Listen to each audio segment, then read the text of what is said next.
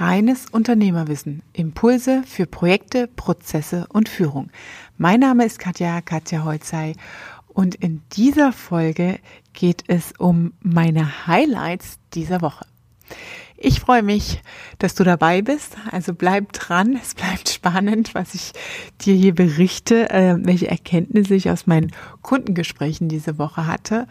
Und bleib dran, verschafft dir Freiheit durch reines Unternehmerwissen.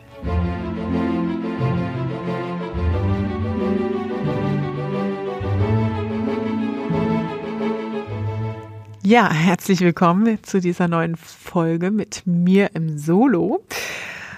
Mein Highlight diese Woche war tatsächlich ähm, das Webinar, das wir durchgeführt haben. Ihr wisst ja, dass wir immer einmal im Monat ähm, mache ich ein Live-Webinar und es ist wirklich live. Man hat es auch gesehen mit Technik hier und da.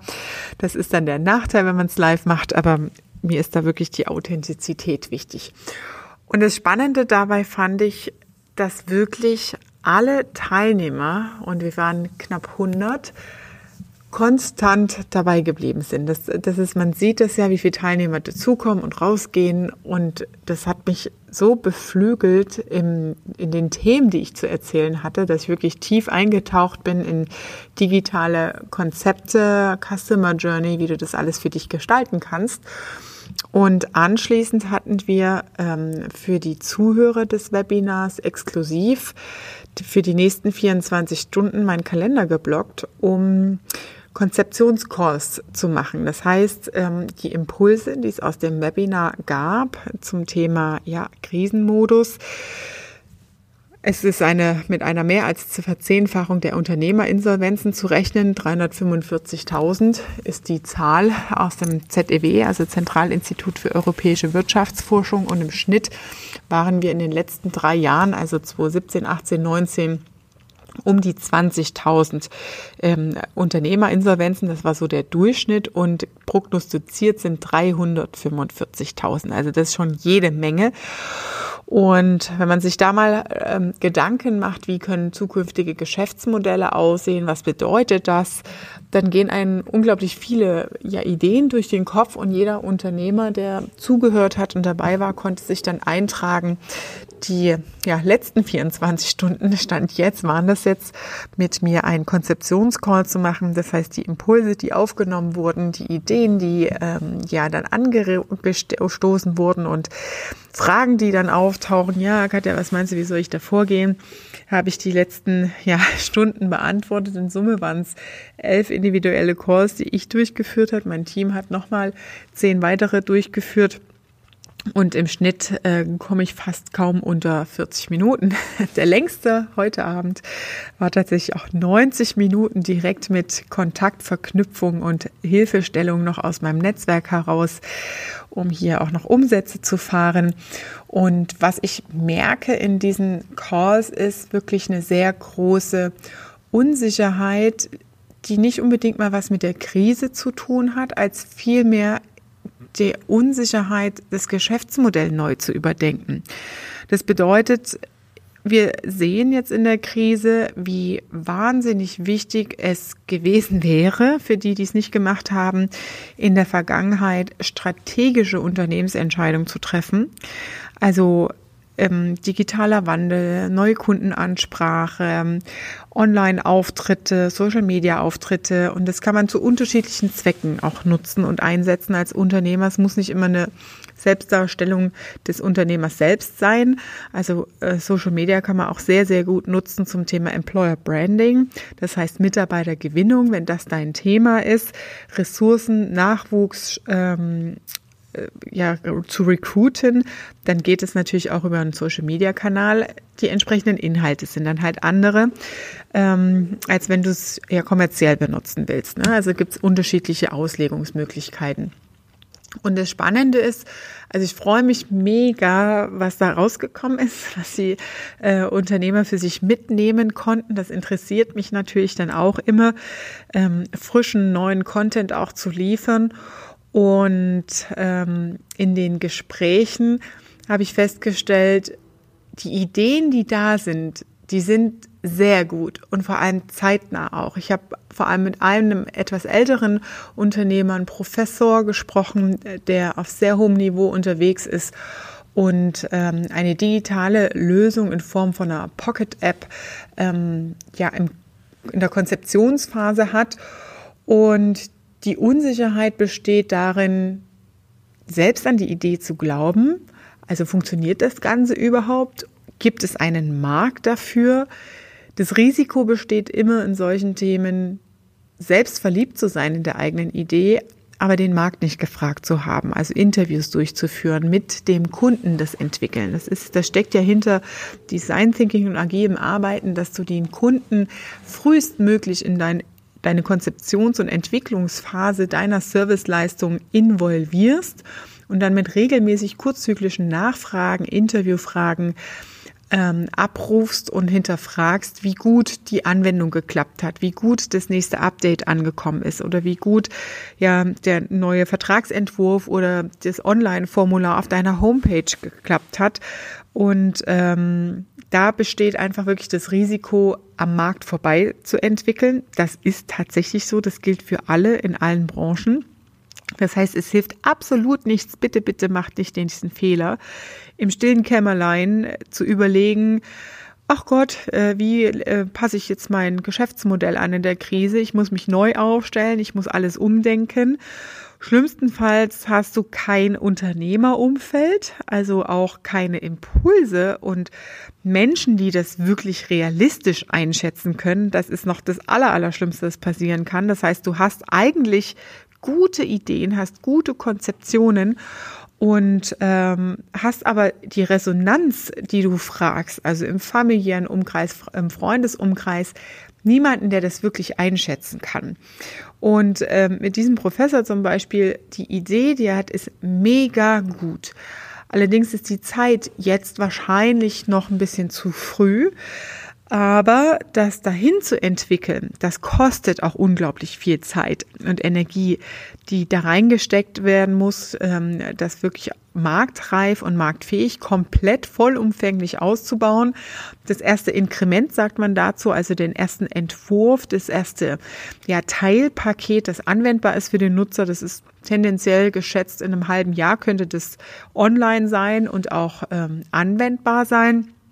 Nur bis so die komplette Idee halt wirklich komplett fertig ist, schätze ich mal, werden es noch drei Jahre dauern. Der Punkt ist aber an der Stelle, auf was ich hinaus will, die Zweifel, die man selbst mit sich als Unternehmer ausmacht, die man ja selbst in sich trägt, plus das Schlimmste dazu ist, wenn man das Umfeld nicht hat, dass das nicht richtig einschätzen kann, wirtschaftlich richtig einschätzen kann. Es geht gar nicht darum, gefällt mir das, ja, mag ich Senf oder mag ich lieber Ketchup oder sowas, ja, was, da hat jeder einen anderen Geschmack. Darum geht es nicht. Es geht immer um die unternehmerische Entscheidung, nachhaltig. Ne? Und da gibt es natürlich auch Möglichkeiten, Dinge zu entwickeln, in denen du jetzt erstmal die Krise überbrückst, äh, wo du dich jetzt auch vielleicht ein bisschen ausprobierst, ohne große Investitionen und dann im Nachgang, wenn es dann wieder hochläuft, deine Ideen mit mehr Kundenvolumen auch auszutesten und dann im nächsten halben Jahr weiter umzusetzen und auszurollen am Markt. Und da gibt's unterschiedliche ja, Vorgehensmodelle und das, was halt wirklich wichtig ist, für sich unternehmerisch eine Entscheidung zu treffen und auch zu sagen, hey, ich pack das jetzt an und ich probiere das jetzt mal aus. Das heißt nicht automatisch, dass du dein komplettes Geschäftsmodell und dein Business, das du jetzt bisher hattest, komplett an den Na Nagel hängst. In der einen oder anderen Variante macht das vielleicht Sinn, kommt auch auf die Kennzahlen an. Das ist natürlich wichtig, dass du die hast. Aber in Summe würde ich nicht pauschal sagen, dass man alles über den Jordan werfen muss. Und darin besteht dann die Kunst im Durchhaltevermögen selbst als Unternehmer neue Konzeptideen auszurollen und selbst in diesem Veränderungsprozess dran zu glauben, daran festzuhalten, auch Widerstände oder kleine ja, Missglücke auf diesem Weg einzustecken und nicht alles, nicht den Sand in den Kopf zu werfen und nicht gleich aufzugeben. Eine Kenngröße von unter 10 ist keine Kenngröße. Das heißt, wenn du drei Leute fragst und drei Leute sagen, scheiße, reicht das nicht. Ja, wenn du nicht mindestens zehn Kunden oder potenzielle Kunden und nicht Freunde, Familienmitglieder, die, mit denen du eine emotionale Bindung hast, sondern wirklich potenzielle Kunden, neutrale Kunden fragst, dann ist das keine valide Kennzahl. Also wirklich schau, dass du mindestens zehn verschiedene Personen fragst. Ein gutes Beispiel ist auch ein Fußgängerinterview zu machen. Da hast du natürlich von der Trefferquote ist immer die Frage, wer ist meine Zielgruppe und habe ich da die Zielgruppe, erwische ich da die richtigen? Ne? Ähm, wenn du äh, dann Rentner interviewst zu einem äh, mobilen Tierroller, ähm, der wird nicht sagen, ja, ich steige da drauf und finde das Gerät toll. Ne? Ähm, also das heißt, da hast du natürlich eine höhere Streuung, aber du hast natürlich viel mehr Menschen, die du triffst und befragen kannst dazu und ähm, kannst halt wirklich auch mal Perspektivwechsel zulassen, Anwendungsmöglichkeiten tauchen dann auf, auf die du selber gar nicht kommst. Also das geht natürlich auch, dass du einfach wirklich mal in der Fußgängerzone ähm, eine Befragung machst. Auch wenn sie gerade etwas leer sind, die Fußgängerzonen, ja, dann geh in die Nähe von einem Bäcker oder einem Supermarkt, wo die Leute in der Warteschlange stehen und frag da einfach mal zehn Leute zu deiner Idee. Ne? Ähm, ja, also das heißt, die Quintessenz aus diesen Gesprächen, die ich geführt habe, in den letzten 24 Stunden ist die Unsicherheit, ist die Idee, die ich habe, die richtige. Und der zweite Punkt ist dann in der Durchführung, wie gehe ich das an? Wie entwickle ich so ein Konzept? Woher weiß ich, ob das gut ist? Und wie ist so ein Vorgehensmodell? Wie kann ich mich selbst auch steuern in diesem Prozess? Und die dritte Frage ist natürlich immer wieder das Thema Liquidität. Wie behältst du halt deinen Cashflow im Blick? Wie viel Geld, in, Geld und Zeit investierst du da rein in die neuen Ideen? Und wann ist der Punkt äh, erreicht, also Point of No Return, wo du sagst, okay, jetzt rolle ich es aus, Vollgas voraus oder jetzt streichen wir das Ganze ein. Und da freut es mich wirklich, dass ich den ähm, Unternehmern da helfen konnte. Wir haben viele Dinge gelöst, an der Stelle viele Ideen auch gebracht, wie man mit Hochschulen kostengünstig in Projekten zusammenarbeiten kann, wie man die Kontakte auftut, ähm, weil das sind Möglichkeiten, an die denken wir halt als Unternehmer oft gar nicht. Und ähm, da Konzeption und Lösung zu finden, die zur jetzigen Zeit vor allem kostengünstig sind, aber dir Wege aufzeigen, dass es nach vorne geht und dass deine Idee eine richtige, gute Idee ist und dass die auch ja Entwicklungspotenzial hat. Und dafür Leute zu begeistern, das ist natürlich die, der nächste Schritt. Ähm, ja, also das dazu und ähm, warum mache ich daraus eine Podcast-Folge? Weil das in, in diesen Gesprächen, ja, da, da verdiene ich nichts dran. Das ist Zeit, die ich rausgebe, Kontakt zu meiner Community aufzubauen, Mehrwert zu liefern, ähm, ja, einen Beitrag zu leisten und da wirklich auch Sinn zu stiften an der Stelle. Ja, es kostet mich unglaublich viel Zeit im Kalender und ich bereue es an der einen oder anderen Stelle in der Taktung.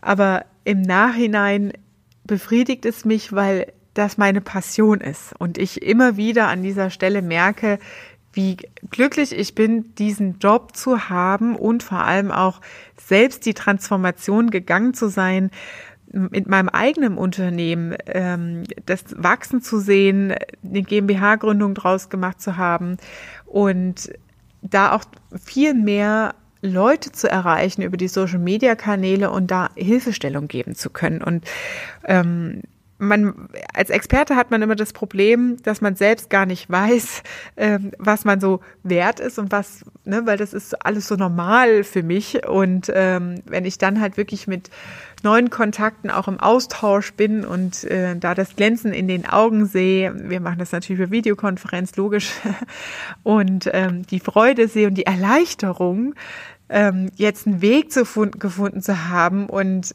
jetzt, ah, jetzt habe ich mit der Katja gesprochen und das hat mir total geholfen und jetzt habe ich den Knoten im Kopf gelöst und so und das ist super. Das ist das, äh, was mich unglaublich freut und das äh, wollte ich mit euch teilen. Also wenn das nächste Webinar ansteht, dann verpasst nicht die Chance, euch einzutragen. Und ich mache es jetzt einfach mal so, dass ich hier jetzt den Link für die Eintragung, für die Termineintragung noch hinten dranhänge, wenn ich schon so viel davon erzählt habe, dass wir da nochmal eine Extra-Session drehen. Also wenn ihr ähm, in der Umstrukturierung, gerade vor allem in der Krise, unterwegs seid und sagt, hier, ich weiß nicht so richtig, ob das so clever ist und hab da einen Knoten im Kopf und weiß nicht, ob, ob das der richtige Pfad ist, den ich einschlage, ist das ein zukunftsfähiges Geschäftsmodell, was ich mir überlegt habe, dann nutzt jetzt auch gerne noch die Gelegenheit, euch hier einzutragen. In den Show Notes ist der Link drin und dann freue ich mich, äh, euch kennenzulernen, dich kennenzulernen und dir auch branchenspezifische Lösungswege aufzuzeigen. Also das war wieder eine Folge reines Unternehmerwissen für dich. Ich freue mich, dich kennenzulernen im Call und dich das nächste Mal hier in der nächsten Podcast-Folge zu begrüßen. Wenn dir das gefallen hat, dann lass gerne eine 5-Sterne-Bewertung da. Ihr kennt die digitale Werbung, das sind die Likes und die Sternchen. Also ich freue mich über eure, deine 5-Sterne-Bewertung. Liebe Grüße, deine Katja.